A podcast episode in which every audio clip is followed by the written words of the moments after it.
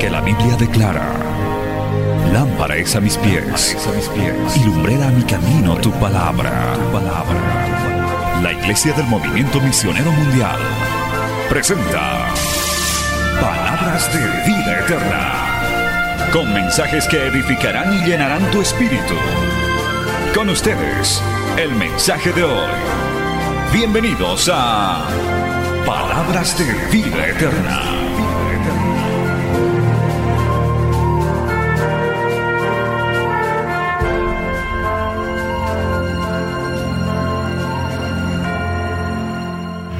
Su Biblia en el Salmo 40. Vamos a ir a la enseñanza de la palabra, vamos a darnos buen tiempo para la palabra del Señor.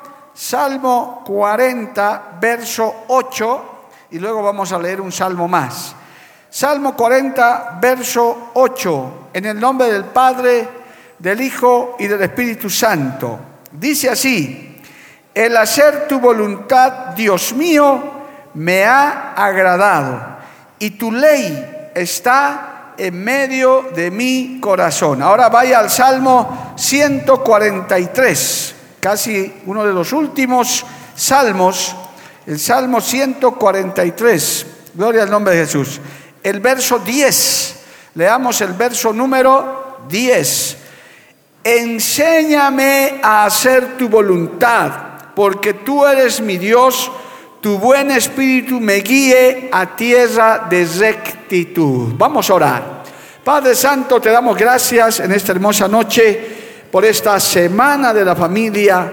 Te pedimos que a través de tu palabra, Señor, seamos corregidos, exhortados, animados, bendecidos y fortalecidos, Señor. Te pido que esta enseñanza sea de gran bendición para todos los que nos oyen, nos ven y nos siguen a través de las redes canal radio, Señor, pero también para los que hemos venido. Tenemos el privilegio de estar en tu casa para escuchar esta enseñanza. Señor, esta palabra es enviada bajo la guía de tu Espíritu Santo. Hallará cabida en cada mente, cada corazón y no volverá a ti vacía. Así lo declaramos y te lo pedimos en el nombre de Jesús. Amén y amén. Tomen asiento, hermano, dando gloria al Señor.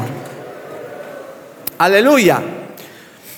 Hoy tenemos un interesante tema que desarrollar eh, dentro del cronograma de, de temas que vamos a tener a lo largo de esta semana y es testimonio, guardando el testimonio del matrimonio y la familia, porque estamos en el año del testimonio, un bonito testimonio que hemos escuchado de nuestro hermano Edwin, gloria a Dios, que todavía falta por conquistar una parte de esa batalla que libramos para ganar a nuestras familias para Cristo.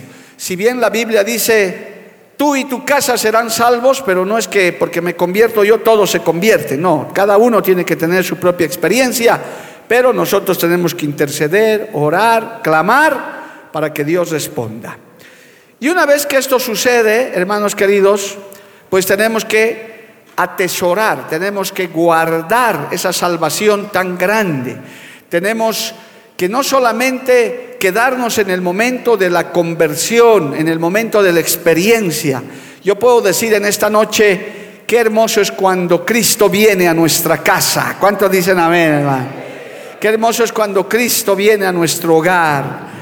Qué hermoso es cuando Cristo viene a nuestro matrimonio. Alabado el nombre de Jesús. Es una experiencia maravillosa.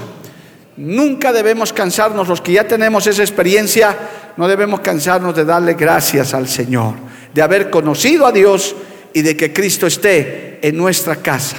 Hijos que han nacido en hogares cristianos, denle siempre gracias a Dios, no se fatiguen por eso.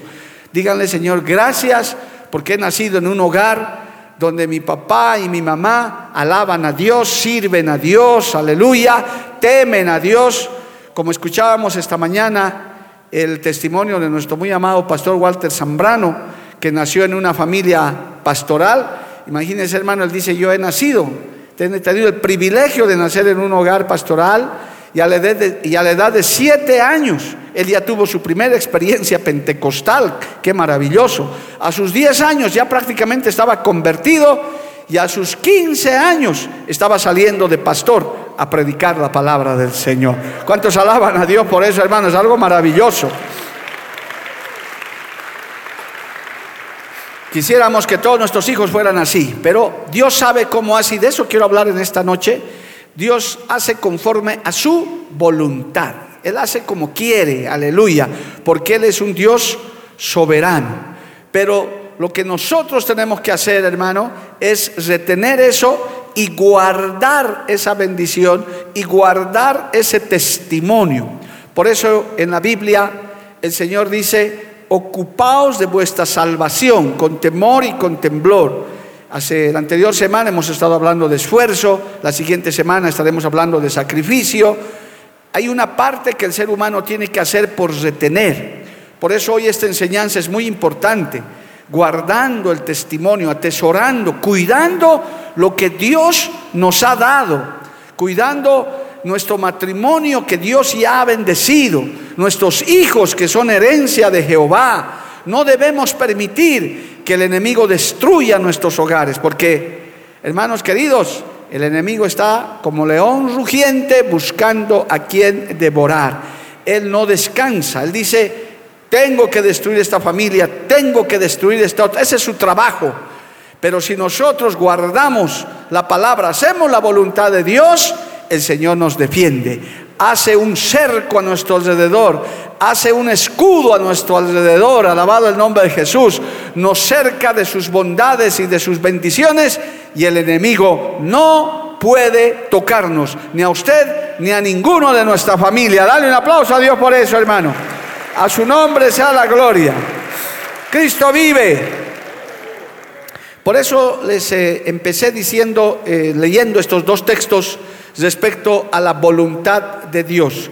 Porque, hermanos queridos, uno de los puntos cardinales, fundamentales, para guardar el testimonio en el matrimonio, en la familia, lo que Dios nos ha dado, es que aprendamos, practiquemos el siempre hacer la voluntad de Dios. ¿Cómo? Conforme a su palabra. Porque su palabra hermano, la voluntad de Dios se expresa a través de su palabra. No podemos hacer nada que no esté conforme a la palabra. No podemos decir, a mí me parece, conmigo hay un trato especial. No, hermano. Todo está conforme a su palabra. Cuando el Señor enseñó la oración del Padre nuestro, Él dice en una de sus partes, hágase tu voluntad, así en la tierra como en el cielo. Alabado el nombre de Jesús. Entonces, hermano, yo quiero referirme solamente a este punto cardinal, a este punto porque es largo el tema, pero yo quiero centrarme en esto. Que tu vida matrimonial, que tu familia, aún tu noviazgo, porque podemos hacer alguna relación con eso, sea conforme a la voluntad de Dios. Como dice, y quiero reiterarles, dice, enséñame el salmista en el texto que hemos leído, enséñame a hacer tu voluntad porque tú eres mi Dios. Tu buen espíritu me guíe a tierra de rectitud. Es que el hombre, hermano, por sí solo, de por sí es rebelde, desobediente, caprichoso, terco, Hermano, por eso el salmista dice, Señor, enséñame. ¿Cuántos pueden decir en esta noche, enséñame a hacer tu voluntad? Tenemos que aprender, hermano, porque nos gusta hacer nuestra voluntad, nuestro criterio. Por eso la Biblia en Proverbios también dice, hay caminos que al hombre le parecen derechos, le parecen en su opinión, sabio en su opinión, pero su final es final de muerte. Y dice más adelante, no seas necio, no seas sabio en tu propia opinión, busca la guía y la sabiduría de Dios. Aleluya, que el Señor no dará por inocente al culpable. Así que en esta noche quiero referirme a eso y además al texto que también hemos usado, que es muy precioso, Salmo 40, verso 8. El hacer tu voluntad Dios mío, me ha agradado y tu ley está en medio de mi corazón. Cuando uno hace la voluntad de Dios, hermano, uno se agrada y agrada al Señor. Uno se siente feliz de decir, estoy haciendo conforme a la voluntad de Dios y no la voluntad del hombre. No estoy haciendo mi capricho, estoy haciendo la voluntad de Dios y me alegro en eso y alegro el corazón del Señor. A su nombre sea la gloria. Amén, hermanos. Entonces empecemos por ahí. Empecemos, hermano, por retener, por guardar ese tesoro que Dios nos ha dado, nuestra salvación, Dios en nuestra casa, Dios en nuestro matrimonio, pero pongámoslo en la regla, en la plomada de la voluntad de Dios. Ahora, hay una voluntad perfecta de Dios y hay una voluntad permisiva de Dios. Hay cosas que Dios permite aunque no sea su voluntad perfecta. Él no quería eso, pero a tanto ruego, a tanta insistencia, a tanta terquedad, Dios dice, bueno, haz tu voluntad. Es el típico caso, hermano, entre otros, de primero de Samuel capítulo 8, verso 7, donde el pueblo de Israel pide rey de carne y hueso, desechando a Jehová como rey. Qué triste capítulo de la Biblia, hermano, primero de Samuel, capítulo 8. Aleluya. Mire, vamos a leer un poquito para que usted vea cuál es la voluntad permisiva de Dios. Verso 1 dice, aconteció que habiendo Samuel envejecido, puso a sus hijos por jueces sobre Israel. Y el nombre de su hijo primogénito fue Joel y el nombre del segundo Abías. Y eran jueces en Berseba. Pero no anduvieron los hijos por los caminos de su padre. Antes se volvieron tras la avaricia, dejándose sobornar y pervirtiendo el derecho. Entonces todos los ancianos de Israel se juntaron y vinieron a Ramá para ver a Samuel. Y le dijeron, he aquí tú has envejecido y tus hijos no andan en tus caminos. Y aquí está lo tremendo. Por tanto, constituyenos ahora un rey que nos juzgue como tienen todas las naciones. ¿Qué le parece? Pero no agradó a Samuel esta palabra que dijeron, danos un rey que nos juzgue. Y Samuel oró Jehová.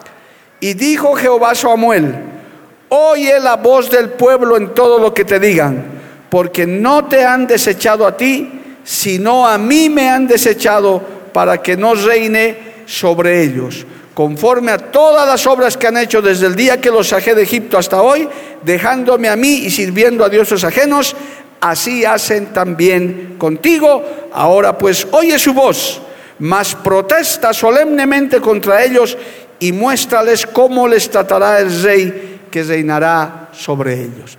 Esto es la voluntad permisiva de Dios. El Señor podía haber dicho, no, mi voluntad es que yo siga reinando sobre ustedes.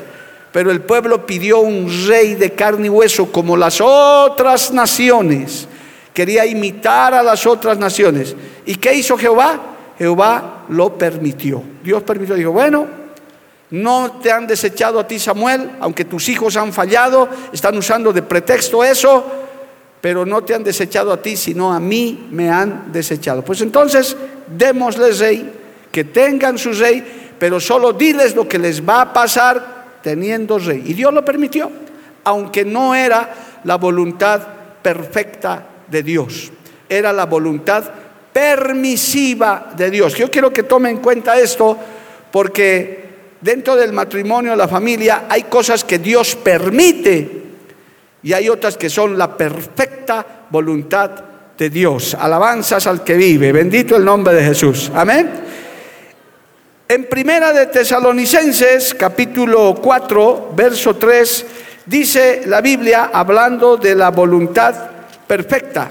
Primera de Tesalonicenses, capítulo 4, verso 3 dice, pues la voluntad de Dios es vuestra santificación, que os apartéis de fornicación y que cada uno de vosotros sepa tener su propia esposa en santidad y honor. Esa es la voluntad perfecta de Dios que el matrimonio sea santo, que el, hombre tenga una esposa, un esposo en santidad y honor. Alabado el nombre de Jesús. Note entonces la diferencia hoy que estamos hablando de la familia, cómo es la voluntad perfecta y cómo es la voluntad permisiva del Señor. Entonces, hay una importante, hay una importante parte de la vida, hermano, que debemos saber cuál es la voluntad de Dios. ¿Para qué? Para guardar, para atesorar lo que Dios nos ha dado. Los que están solteritos aquí, solteras aquí, sepan que si tú anhelas, quieres casarte, quieres tener una familia, no pecas, no, no, no te sientas mal por eso. Eso es lo normal. Esa es la voluntad perfecta de Dios. Que cada uno tenga su esposo, su esposa, que haga una familia, que tenga su herencia. ¿Cuál es su herencia? Sus hijos, dice la Biblia, los hijos son herencia de Jehová. ¿Cuántos dicen amén, amado hermano? No son una carga, no son un trabajo, son nuestra herencia, nuestro regalo, nuestra bendición. Dios bendiga a nuestros hijos, Dios bendiga a nuestras generaciones, Dios bendiga a nuestros nietos, Dios los bendiga. Esa es la voluntad de Dios. Perfecta. Eso es lo que el mundo quiere destruir quiere fatigar, hacerles pensar a los jóvenes, a las señoritas solteras. No, mejor un gato, críate un perro, un gato, un mono. Esos van a ser tu herencia. Falso. Solo los hijos. Solo los hijos, las hijas, nuestras generaciones son bendecidas, alabado el nombre de Jesús, dentro del santo estado del matrimonio. Cuando un hombre y una mujer se casan, dice la Biblia, Dios bendice ese matrimonio. El mundo ya no quiere escuchar esta palabra. ¿Cuántos ya se habrán salido de la sintonía? No, no, ya, ya está hablando el, el, eh, el perodáctilo, el dinosaurio de sus cosas antiguas. Pues no, esto no es antiguo. Cielo y tierra pasará, su palabra no pasará. Aleluya. Cielo y tierra pasará, su palabra prevalecerá. Levante su mano y alábele a Dios, amado hermano. A su nombre sea la gloria. Hay que recordar estos principios. Esa es la voluntad perfecta de Dios.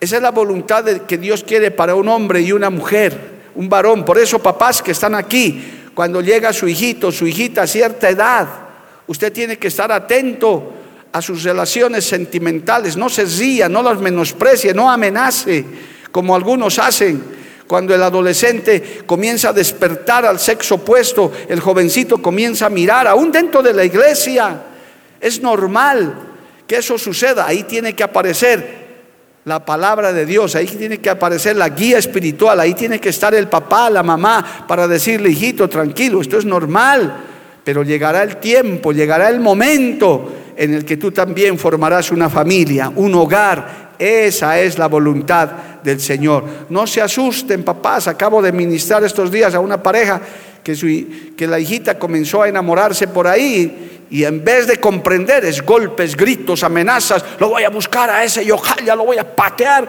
Esa no es la manera, hermano, no es la forma. Usted tiene que tener sabiduría de Dios para tratar esas cosas. No le estoy diciendo que se vuelva un permisivo, que diga, ah, ya listo, tengo los enamorados que quieras. No estoy diciendo eso. Tenemos que tener la sabiduría y la inteligencia de Dios para cuidar nuestro testimonio, porque de eso estamos hablando hoy, hermano. Tenemos un testimonio, nosotros decimos que, amamos a Dios. ¿Cuántos aman a Dios, amado hermano? Decimos que tenemos a Cristo en la casa, cargamos una Biblia, venimos a un culto. Es más, la Biblia dice, tenemos la mente de Cristo, dice la Biblia. ¿Cómo vamos a actuar como energúmenos, hermano, como, como gente del mundo, como impíos persiguiendo con palo. Eso no es así, amados hermanos. Es conforme a la palabra del Señor. Alabado el nombre de Jesús. Por eso quiero detenerme un instante de esto, porque por ahí comienza todo.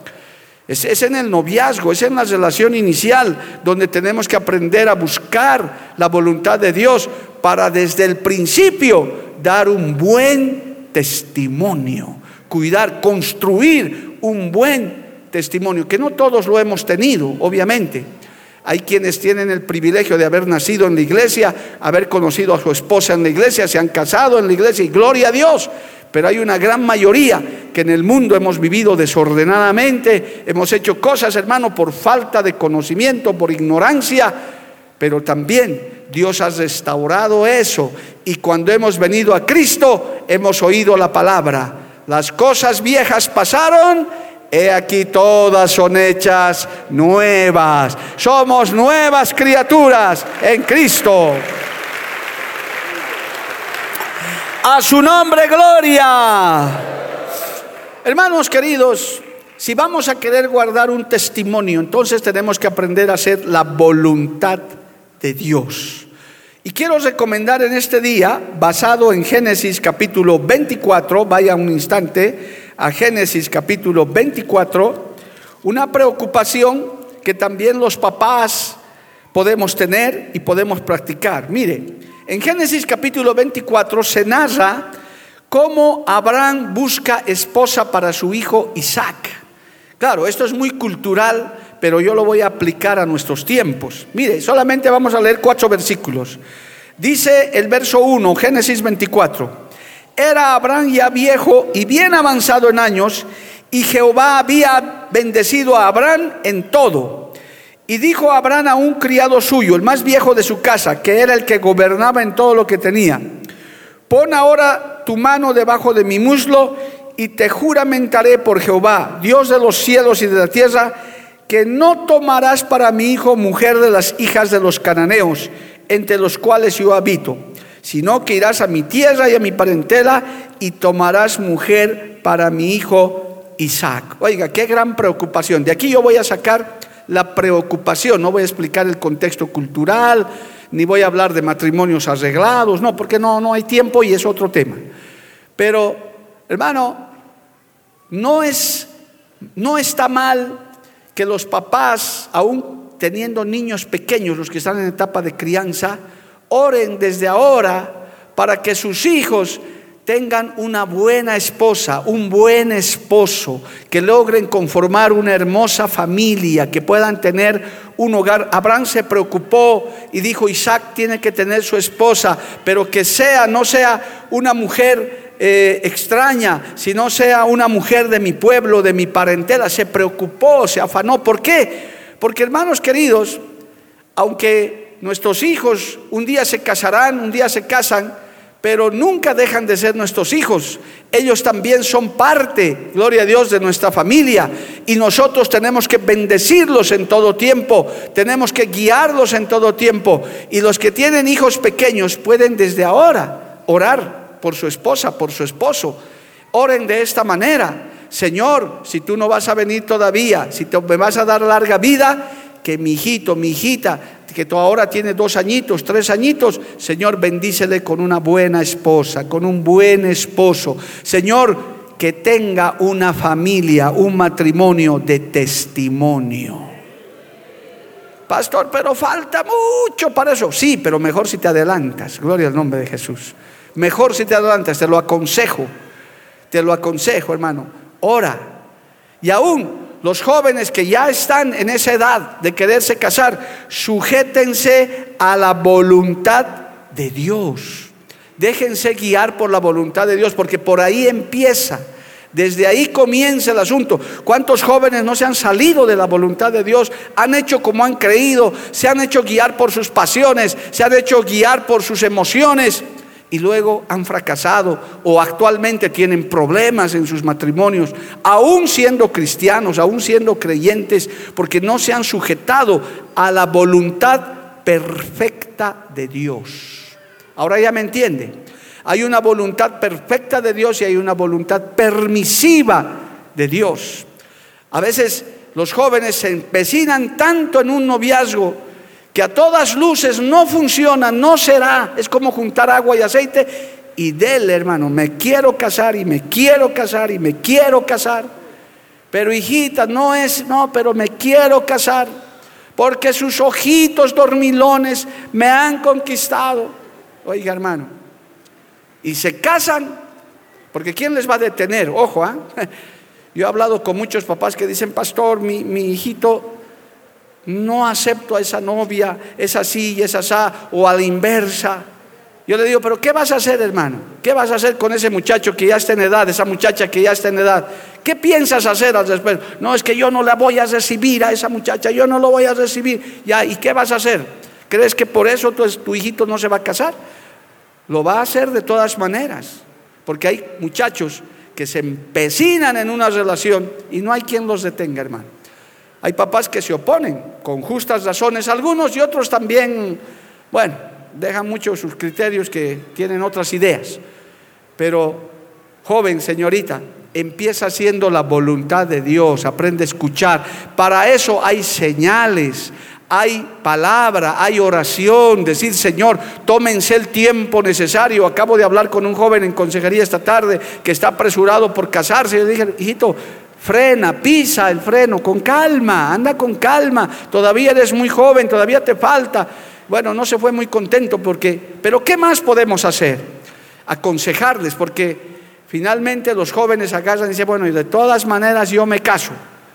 Y ahí pues tendrán que depender de la misericordia de Dios. Aquí vemos a un Abraham preocupado por su matrimonio de su hijo Isaac. ¿Cómo podemos orar, papás, mamás, abuelitos inclusive? ¿Por qué no? Decir, Señor, que el noviazgo de mi hijo y de mi hija sean conforme a tu voluntad.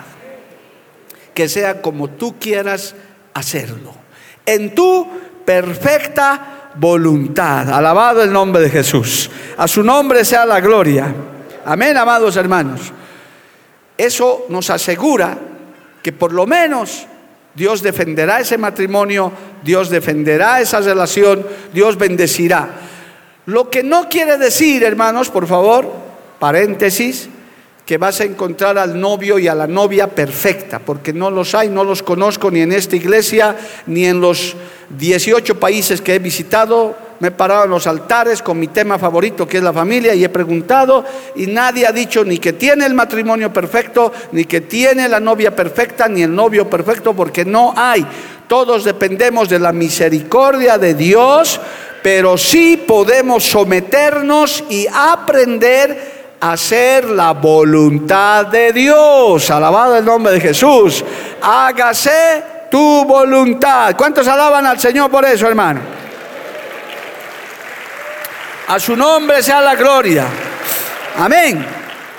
Muy bien, no quiero darle mucho tiempo a eso, y habrá clases de noviazgo en cualquier momento, vamos a dar otra vez los seminarios, vamos a actualizarlos, pero empieza por ahí, porque uno cuando ya quiere casarse, que es un paso importante, pregunte, Señor, ¿es tu voluntad que Periquito sea mi esposo? ¿Es tu voluntad que Periquita sea mi esposa? Señor, muéstrame, dame señales. No quiero salirme de tu voluntad. ¿Y qué podemos hacer los papás? Orar, Señor, que sea conforme a tu voluntad. Pero si los jóvenes y las señoritas deciden tomar su camino, bueno, es responsabilidad de ellos. Ahí el Señor dice, bueno, este joven está tan empecinado, esta señorita, bueno, que siga su camino y veremos qué sucede más adelante. Porque, hermanos queridos, así como hubo un Sansón también, ¿verdad? Sansón que era, tenía tantas virtudes, pero unas tremendas debilidades y no quería escuchar a nadie, amado hermano. Y tuvo que pagar con su propia vida su salvación. No es necesario, no es necesario arriesgarse a tanto. Es mejor someterse a la voluntad de Dios. Qué sencillo. Por eso esos dos salmos son muy hermosos. Enséñame a hacer tu voluntad. El hacer tu voluntad me ha agradado. Gloria al nombre de Jesús. Finalmente, para cesar este punto y entrar al tema mismo del matrimonio y del testimonio, hermanos, obviamente que la voluntad de Dios no es unirse en yugo desigual. Un creyente verdadero, una hija, un hijo de Dios nacido de verdad, convertido, según segunda de Corintios 6:14, no se puede unir en yugo desigual, porque no hay comunión de la luz con las tinieblas. Cuando una persona nacido de Dios realmente se ha convertido, no puede unirse en yugo desigual. Es imposible, no se puede.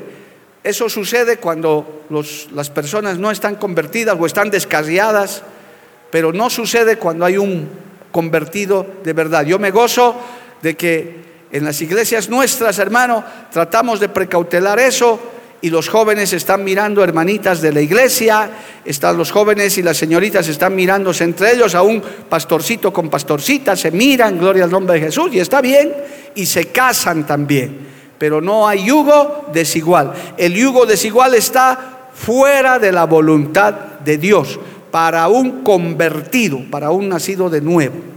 Pero para uno que ha nacido de nuevo, para uno que es cristiano, hermano, agarra y busca en el rebaño del Señor. Dale un aplauso a Dios por eso, amados hermanos. A su nombre sea la gloria. Muy bien, vayamos al tema en esto que nos queda en esta segunda parte de esta enseñanza. Cuidando ese testimonio, ese legado hay diferentes circunstancias, hermano, de cómo nosotros hacemos la voluntad de Dios, cómo sabemos si estamos en la voluntad de Dios. Hay un primer caso, hay un primer grupo de personas, de hermanos hoy creyentes, que han contraído matrimonio cuando no eran creyentes. Hay cantidad de esos que se han casado, han concubinado. Uh, gracias a Dios, hermano, yo puedo decir que en esta iglesia y en otras Cientos de concubinos han escuchado la palabra y han corrido al registro civil y se han ido a casar porque la Biblia enseña que los concubinos, los convivientes, los que tienen relaciones eh, y conviven sin casarse, están viviendo en pecado de fornicación. Fornicación, no adulterio. Si alguno no sabía eso, escuche esta palabra. Si usted está viviendo con una mujer, con un hombre, sin casarse ante las autoridades y ante Dios, usted es un fornicario. Oféndase, pero se lo digo para que se salve. Vaya y cásese o sepárese, pero no viva en pecado. Alabado el nombre del Señor. Hay que decirlo, hermano. Esa es la verdad. Eso es lo bíblico. No hay relación de hecho. Alabado el nombre de Jesús. Entonces, cuando uno llega a Cristo, uno se examina. Uno dice, bueno, yo, he llegado casado, pero me he casado en mi religión, cualquiera que sea. Y me he casado ante las autoridades. Pues yo quiero decirles en este día, hermanos, que ese matrimonio vale delante de Dios. No podemos decir la herejía de que solo el matrimonio evangélico vale. No, no, hermano. Por nuestro desconocimiento de la ley de Dios, Quizás nos hemos casado ante un sacerdote católico, ante un, bueno, cualquier religión que hubiera. Y fundamentalmente hemos firmado el acta de registro civil ante nuestras autoridades del Estado que corresponde, hemos firmado. Ese matrimonio Dios lo valida, Dios lo hace valer. ¿Por qué? Por lo que dice en el libro de Romanos, toda autoridad está puesta por Dios y las que hay por Dios han sido establecidas. Alabado el nombre de Jesús. Entonces Dios ve la intención de su corazón. Ese es un primer grupo que llega a la iglesia con un matrimonio católico, un matrimonio musulmán, un matrimonio lo que sea. Pero llegas casado y llegas con tu acta de matrimonio y llegas, esa es mi esposa y este es mi esposo. ¿Correcto? Esto, esposo, es tu esposa. Gloria al nombre de Jesús. Y llegan también con todas sus mañas, con todos sus malos hábitos, a veces llegan heridos, a veces llegan golpeados, a veces llegan como el testimonio de esta noche a punto de separarse, ya como que con todo deshecho, pero para esos casos, hermano, está la mano de misericordia de Dios. El Dios que restaura matrimonios, el Dios que arregla las vidas, el Dios que cambia los corazones. Alabado el nombre de Jesús. Amén. Se puede hacer ajustes y ahí el, matrimonio, este primer grupo de matrimonios de inconversos que ahora son creyentes, comienzan a, no hay necesidad de separarse, de divorciarse, de decir, bueno, las cosas viejas pasaron, yo me deshago de esta vieja y me busco una nueva. No, no, no, Jehová reprenda al diablo, amado hermano, no hay necesidad de eso. Yo he escuchado en consejería de hermanos que me han dicho, pastor, yo me he casado en el mundo Ahora, ¿será que en Cristo me puedo volver a casar de nuevo con una cristianita? Hermano, de ninguna manera. Ya estás casado delante de Dios. Por eso estoy aclarando eso. Tienes que venir. Es más, llegas al Señor, aleluya, y tu esposa, tu esposo cambian, el matrimonio se renueva. ¿Por qué? Porque vas escuchando la palabra del Señor. Y en ese camino hay que hacer los ajustes. ¿Por qué? Porque ahora ya tienes una responsabilidad.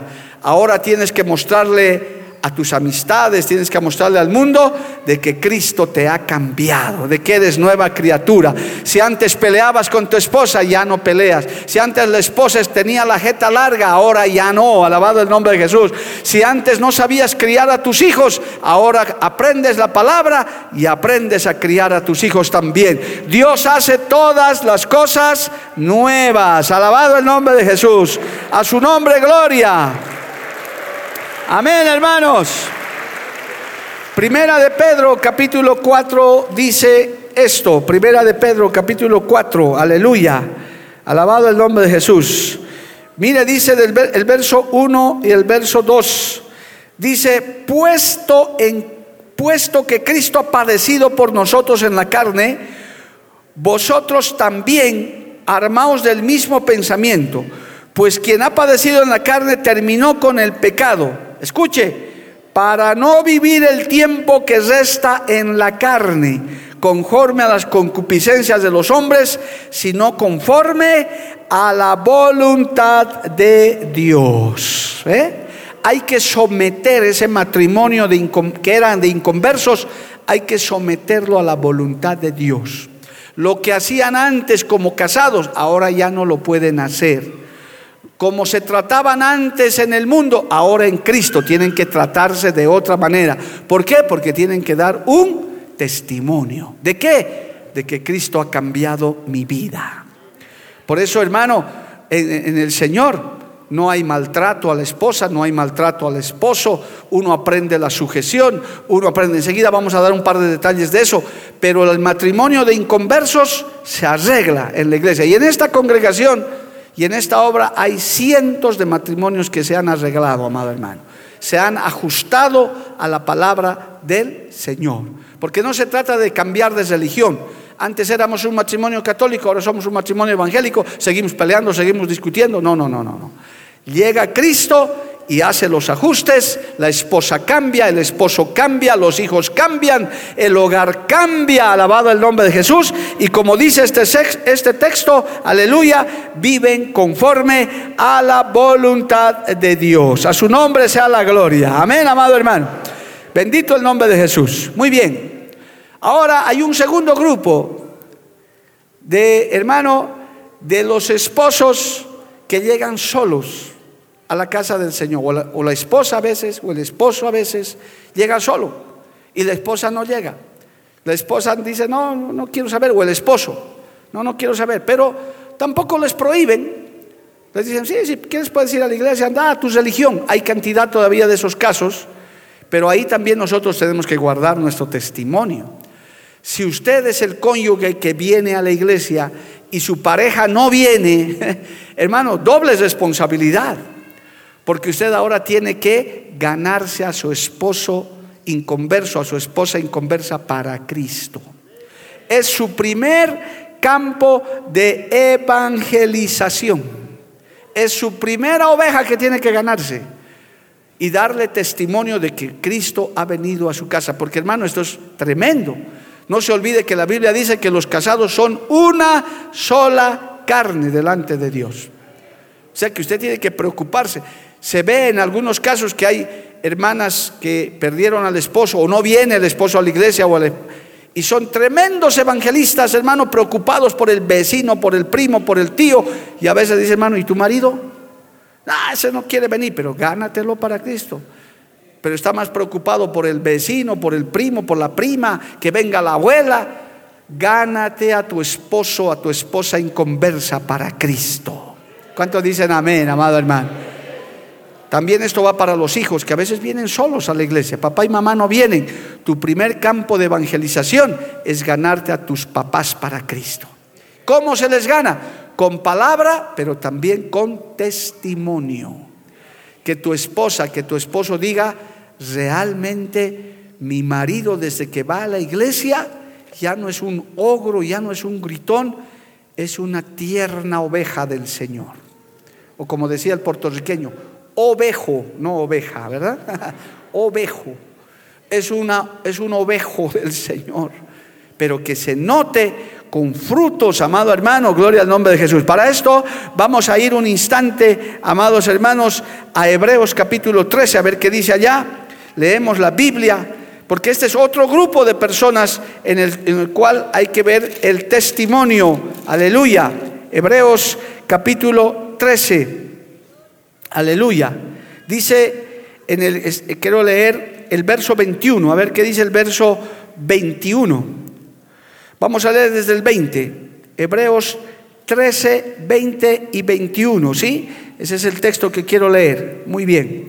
Dice, y el Dios de paz, que resucitó de los muertos a nuestro Señor Jesucristo, el gran pastor de las ovejas, por la sangre del pacto eterno, os haga aptos en toda buena obra para que hagáis su voluntad haciendo Él en vosotros lo que es agradable delante de Él por Jesucristo, al cual sea la gloria por los siglos de los siglos. Gloria al nombre del Señor.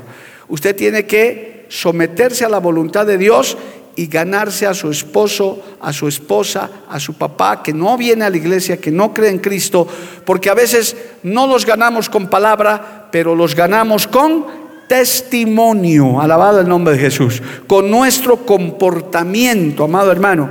En Primera de Corintios capítulo 7 se habla más claro de esto, aleluya, cuando el apóstol Pablo pues eh, habla de los problemas del matrimonio y dice que el marido inconverso santifica al, dice así, gloria al nombre de Jesús. Verso 12, leamos el verso 12. Primera de Corintios 7, 12. Y a los demás yo digo, no el Señor, si algún hermano tiene mujer que no sea creyente y ella consiente en vivir con él, no la abandone. Y si una mujer tiene marido que no sea creyente y él consiente en vivir con ella, no lo abandone. Porque el marido incrédulo es santificado en la mujer y la mujer incrédula en el marido pues de otra manera vuestros hijos serían inmundos, mientras que ahora son santos. ¿Cuántos dicen amén? No tienes por qué separarte, de pelear, decir, no, yo ya soy cristiano, ahora vos duermes allá con el perro, yo duermo aquí. No, no, hermano, de ninguna manera, ¿verdad? Es tu esposo. Esto es, es más, tienes que respetarlo más. El marido tiene que amar más a esa mujer, mostrarle que hay un amor diferente en su vida no te voy a abandonar. Si te he maltratado, pedirle perdón. Si he sido, he cometido errores, perdóname. Ahora Cristo ha venido en mi ignorancia, yo he hecho todas esas cosas, pero ahora voy a la iglesia, voy al culto y ahí escucho la palabra del Señor. Y esa esposa, ese esposo, esos hijos que no vienen, se asombran, dicen, mamá ha cambiado, papá ha cambiado, ya no es el mismo. ¿Y cuál es la conclusión? Dicen, es que va a la iglesia. Es que va a la iglesia. Va Entonces, hasta veces de curiosidad, van a saber, voy a ir a escuchar. Dice que hablan de la familia, hablan de esto, voy a ir. Llegan un día y el Espíritu Santo los toca. Gloria al nombre de Dios. Como a muchos en este lugar y en otras iglesias, el Espíritu Santo los ha tocado. A su nombre, gloria. Hay que ganar a nuestras familias para Cristo, hermano. No es fácil. Hay que llorar, hay que batallar, pero mientras tengamos vida hay esperanza. Prioridad para los que tienen hijos, papás, esposa y esposo inconverso, orar por ellos incesantemente, hermano. Que Dios los toque. Hay testimonios extraordinarios de cómo Dios. Para Dios nada es imposible, no hay un corazón duro. Si tu matrimonio no está bien, si tu matrimonio está fracturado, ora, clama, ayuna. En algún momento Dios va a poner su mano y ese matrimonio se va a restaurar. Si no está fracturado, estás bien, solo que tu marido, tu esposa, tus hijos no quieren venir, sigue orando para que un día los veas entrar por la puerta de la iglesia, solos, buscando de Dios y diciendo, el Señor me ha tocado el Señor ha hecho algo maravilloso. Dios lo puede hacer. ¿Cuántos dicen amén, hermano? Claro que sí. Bueno, Y el tercer grupo, en el tiempo que nos resta, esto sí es más responsabilidad, hermano. Esto es cuando ya te has casado en Cristo, ya te has casado en el Evangelio, con pleno conocimiento de la palabra. Dios bendiga esas parejas. He estado casando a muchos, reciencito acabo de casar a otros este sábado, de jóvenes creyentes, ovejitas de aquí, hermano, que han, ya han tenido el tiempo de pasar seminarios, enseñanzas, mm, prenoviazgo, noviazgo, recontra noviazgo, matrimonio. Oye, hermano, ya no tienen excusa se casan en la iglesia conociendo la palabra del Señor. Eso es una gran responsabilidad. Ya no se puede alegar ignorancia, no sabía. Peor en este tiempo, hermano, donde en internet usted encuentra enseñanzas por cantidades de la familia. Eso sí, tenga cuidado que sean de sana doctrina. De creyente, la responsabilidad es mayor. Mire, si usted siendo inconverso tenía excusa de decir que yo no sabía, es que he hecho esto, no, no sabía muy bien. Dios te perdona, Dios restaura, como hemos dicho. Vienes tú solo, estás en lucha, estás en batalla, todavía tienes tu carguita que arrastrar, está bien. Pero si ya te has casado en Cristo, si voluntariamente has hecho un buen noviazgo, has hecho una buena relación y te has casado en Cristo, el pastor de tu iglesia te ha casado, hermano, fiesta, todos un ejemplo ¿Qué pasará con ellos, hermano? Mire, para ellos, para esta clase de matrimonios, que gracias a Dios en las iglesias son la mayoría, por lo menos en esta iglesia hay una gran cantidad de eso, tienen la responsabilidad de guardar ese testimonio y de permanecer y demostrar al mundo y a todos que el matrimonio en Cristo es diferente. Desde la boda es diferente desde el testimonio en la boda, porque en una boda de verdaderos cristianos no hay borrachera. Nadie se, hermano, cero licor, ni siquiera un brindis, no hay nada. No, no, pero es un poquito de champán con 0.005 de alcohol, nada, cero. No hay nada de esas cosas. No hay esas no hay esos desenfrenos, hermano, que hay en las bodas. Aún hasta tenemos cuidado con las novias, aunque no falta alguna que se nos zafa siempre por ahí, gloria a Dios, que hasta se les hace poner retoque, pero bueno, ya, se les pasa por alto al final. Ya, ¿qué hacer ese rato, verdad? Pero se da normas, se da clases, se les enseña. Ese testimonio hay que guardar. Tus parientes están mirando, están observando. Dicen mis hijos, mis primos, mis tíos, se han casado en el Señor. Su boda fue diferente. En su boda no había borrachos tirados al salir. En su boda había jóvenes saltando de alegría y de gozo. No había brindis de borrachera. Habría, había oración. Había clamor de Dios. Había juegos hasta tal vez inocentes, un rato para reírse. Era diferente que el mundo. Han dado testimonio de que hay un Cristo que cambia. Y hay un Cristo que está en el hogar. Hay un Dios todopoderoso que está en nuestras casas 24-7. Alabado el nombre de Jesús. A su nombre sea la gloria. Cristo vive, amado hermano. Y justamente, permítame, tengo que apurarme un poquito, en esta, en esta famosa cátedra de, de, Primera de Corintios 7, ahí yo puedo rescatar solamente dos cositas, amado hermano, porque ya el tiempo me pisa, para que ustedes lo lean en su casa, gloria a Dios, donde dice que el varón y la mujer casados, que sean, hermano, cristianos de verdad, tienen que agradarse mutuamente. Vamos a leer esos textos, por favor. Gloria a Dios. Verso 33. Primera de Corintios 7, 33. Pero el casado tiene cuidado de las cosas del mundo, de cómo agradar a su mujer. Los casados digan amén. Eso. Asimismo hay diferencia entre la casada y la, soltera o la doncella. La doncella tiene cuidado de las cosas del Señor para ser santa, así en cuerpo como en espíritu. Pero la casada tiene cuidado de las cosas del mundo, de cómo agradar a su marido. Las casadas digan amén. Ay, qué triste. Maridos, estamos preocupados. Gloria a Dios. Pero bueno, vamos a decir que les hemos pescado de improviso. Pero ese testimonio, esto hermano es muy grande. Yo una vez di una enseñanza, creo que de media hora sobre esto, de cómo agradar a tu esposo, de cómo agradar. Es parte del testimonio y es una parte que hay que saberla cultivar en todas las etapas del matrimonio. Por eso que, hermanos queridos, esta parte, esta, esta, cátedra que da el Señor a través de Pablo es muy importante para guardar el testimonio, porque ya no tienes excusa de lo del mundo, que yo en el mundo hacía esto, ya no, te has casado en el Señor, has crecido en el Señor, has tenido noviazgo en el Señor. Entonces tienes que estudiar la palabra y tienes que hacer la voluntad de Dios. La casada vive para agradar a su marido y el casado vive para agradar a su esposa, para cuidarla. Por eso es que el matrimonio, hermano, no es que esta mujer me agrade. Hemos dado un seminario muy lindo con mi esposa en la Escuela de la Familia, los cinco lenguajes del amor, y hemos hecho mucho énfasis en eso. Hay quienes se, casan para decir, esta mujer me tiene que agradar a mí, tiene que servirme a mí, yo la voy a formar para mí. Eso es un egoísmo, hermano. O las mujeres igual, ah, a este varoncito lo voy a moldear como para mí y me lo va a andar para mí. No, hermano, es al revés, de cómo yo voy a agradar a mi esposa. Yo me caso para hacer feliz a mi esposa y ella se casa conmigo para hacerme feliz a mí. ¿Sabe por qué, hermano?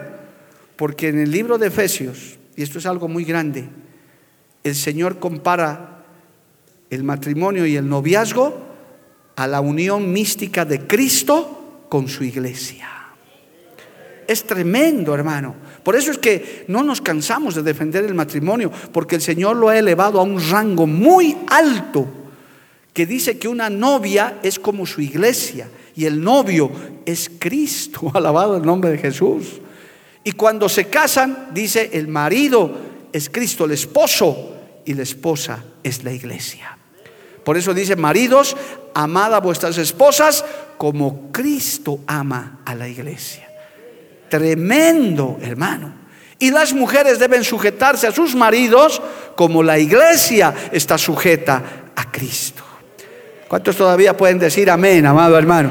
A su nombre sea la gloria. Amén. Cristo vive. Eso es lo que el mundo, la gente quiere ver. Eso es lo que el, mundo y la gente no cree. Piensan que fingimos cuando nos decimos amorcito y esto. Hay gente que se ríe. ¿Qué le dice a tu esposa? Mi amor, ¿qué? Uh, hace años que yo no le digo eso a mi marido. Agarrarse de la manito. Hermano, vamos a comenzar a exhortar a esos esposos que no agarran de la mano a sus espositas, agárrenle de su manito. Es más, si ahorita estás sentado a tu lado, tienes licencia para empanadear, no hay problema. Los maridos tienen licencia para empanadear. Ay, tu mano sudosa ahí. Ah, pero antes, ¿cómo era, no? Antes, ¿cómo era?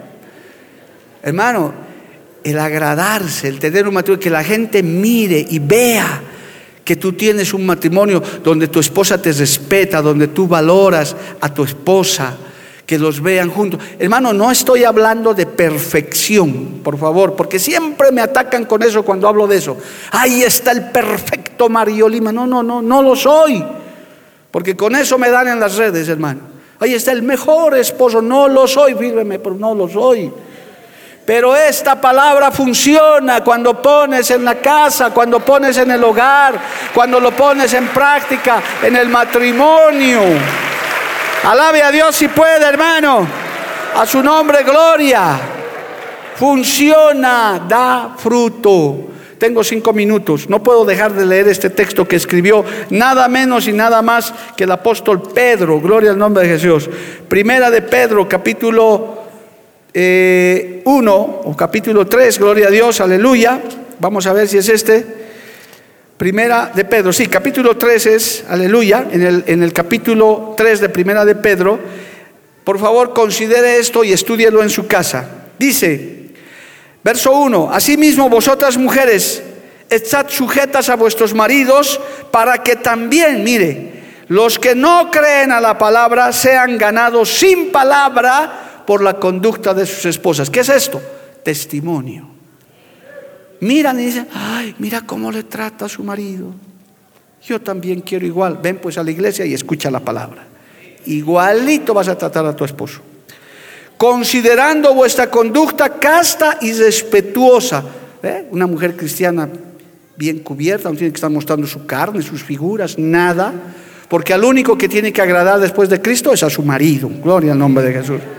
Vuestro atavío no sea el externo de peinados ostentosos, de adornos de oro, de vestidos lujosos, sino el interno del corazón, en el incorruptible ornato de un espíritu afable y apacible, que es de grande estima delante del Señor, porque así también se ataviaban en otro tiempo aquellas santas mujeres que esperaban en Dios, estando sujetas a sus maridos como Sara obedecía a Abraham llamándole Señor, de la cual vosotras habéis venido a ser hijas, si hacéis el bien sin temer ninguna amenaza. Resumen de estos textos para sintetizar, respeto. Mujeres, respeten a sus maridos, den testimonio. Yo respeto a mi marido. Ah, no se merece. Respeta a tu marido. Es que no, respeta, pero no, respeta a tu marido. Respeta a tu marido valóralo, enséñale, muéstrale que tú tienes el Espíritu Santo y que estás bajo la voluntad de Dios. Ah, vosotros maridos, este texto es tremendo, maridos, igualmente vivid con ellas sabiamente, dando honor a la mujer como a vaso más frágil y como a herederas de la gracia de la vida, para que vuestras oraciones no tengan estorbo. Los maridos digan amén. Necesitamos sabiduría porque las mujeres, por su diseño, son mucho más complicadas que los hombres. Mucho más complicadas, hermano. Una vez un pastor hizo un, ejemplo. Dijo, las mujeres son, los, los, varones son máquinas de un solo botón. Decía, agarran un botón, mostró una máquina de un botón. Listo, así funciona un varón. En cambio, una mujer es como la consola que ahí el único que sabe manejar es Dennis, creo. 50 botones de rojos, verdes para eso necesitamos sabiduría, vivir con ellas sabiamente. Ay, Señor de la gloria. Que Dios nos ayude de verdad, amado hermano, para poder, se puede con el manual de la palabra de Dios. Aquí están las instrucciones para poder tratar con nuestras esposas, con nuestros esposos. Alabado el nombre de Jesús. A su nombre, gloria. Si guardáramos esta palabra y la estudiáramos un poco más, hermanos, muchos problemas nos evitaríamos. Gracias a Dios que hay, hermano, esta palabra. Hoy hay guías, hay libros, hay instrucciones, hay manuales. El Señor está poniendo todo a nuestra disposición. Lo único que le pido es que tenga cuidado, tampoco de tomar cualquier material. Revise que sea de sana doctrina, que tenga consejos bíblicos. Se puede usar, no hay problema pero que usted, que su espíritu le dé paz, aún en la parte de la intimidad, de la economía, de todos esos aspectos que incluye el matrimonio. Ya el sábado va a haber una enseñanza también sobre pureza sexual para hablar con los jóvenes en especial, que es tan tremendo ese ataque. Pero hermano, guardemos ese testimonio. Es esta palabra la que tenemos que guardar.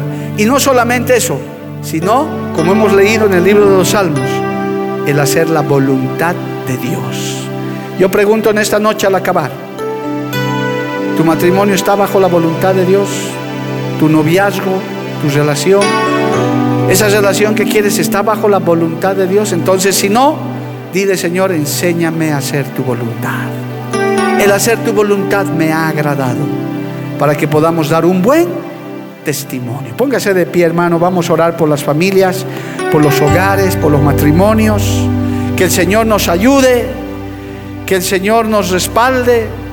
Debemos reconocer que nos falta mucho todavía, pero en días como estos podemos decirle una vez más al Señor, ayúdame Padre, enséñame a hacer tu voluntad. ¿Qué tal si en esta noche tu oración sea esa?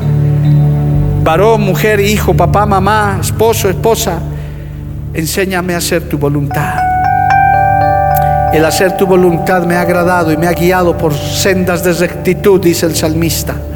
Oh, gracias Jesús. Necesitamos de estas enseñanzas todo el tiempo, Señor. A veces no las entendemos, no las escuchamos y por eso fallamos, nos equivocamos. Hacemos sufrir a nuestro cónyuge, hacemos sufrir a nuestros hijos, hijos que hacen sufrir a sus padres porque se han salido de la voluntad de Dios. Pero en esta noche nos acercamos a ti para pedirte, Padre bueno, que nos ayudes. Que nos ayudes, Padre, en tu nombre. Yo bendigo los matrimonios, las familias, los hogares. Oh, aleluya. Si en esta noche hay algunos hogares que necesitan una oración especial, una ayuda, no me tienes que contar a mí. Puedes venir un instante al altar a poner tu familia delante de Dios, tu hogar, tu matrimonio. Puedes venir en una señal de fe y decirle, Señor, ayúdame. Señor, pongo a mis hijos en tus manos. Mis hijos te necesitan. Mis padres te necesitan, dile. Mi esposo te necesita, mi esposa. Oh Señor, pongo mi familia en tus manos. Yo sé que solamente tú lo puedes hacer. Mientras tú vas pasando, vamos a adorar a Dios. Vamos a adorarle a Dios. Solamente te puedo ofrecer una oración de fortaleza. Solo Dios lo puede hacer. Solo Cristo puede hacerlo. Oh, aleluya. O ahí en el lugar donde estás. Puedes decirle, Señor, ayúdame. Ayúdame, Señor. Necesito que me ayudes, Padre.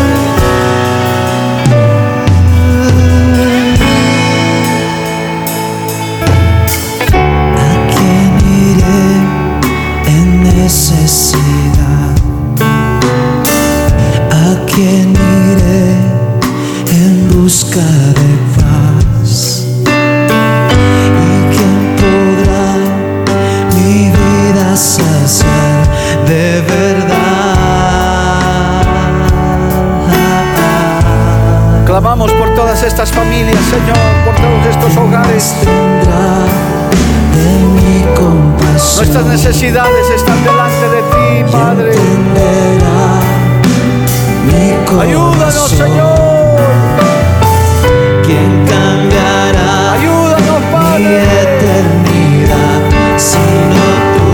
Mira los que han venido aquí adelante, Señor. Su clamor, su lucha, su batalla.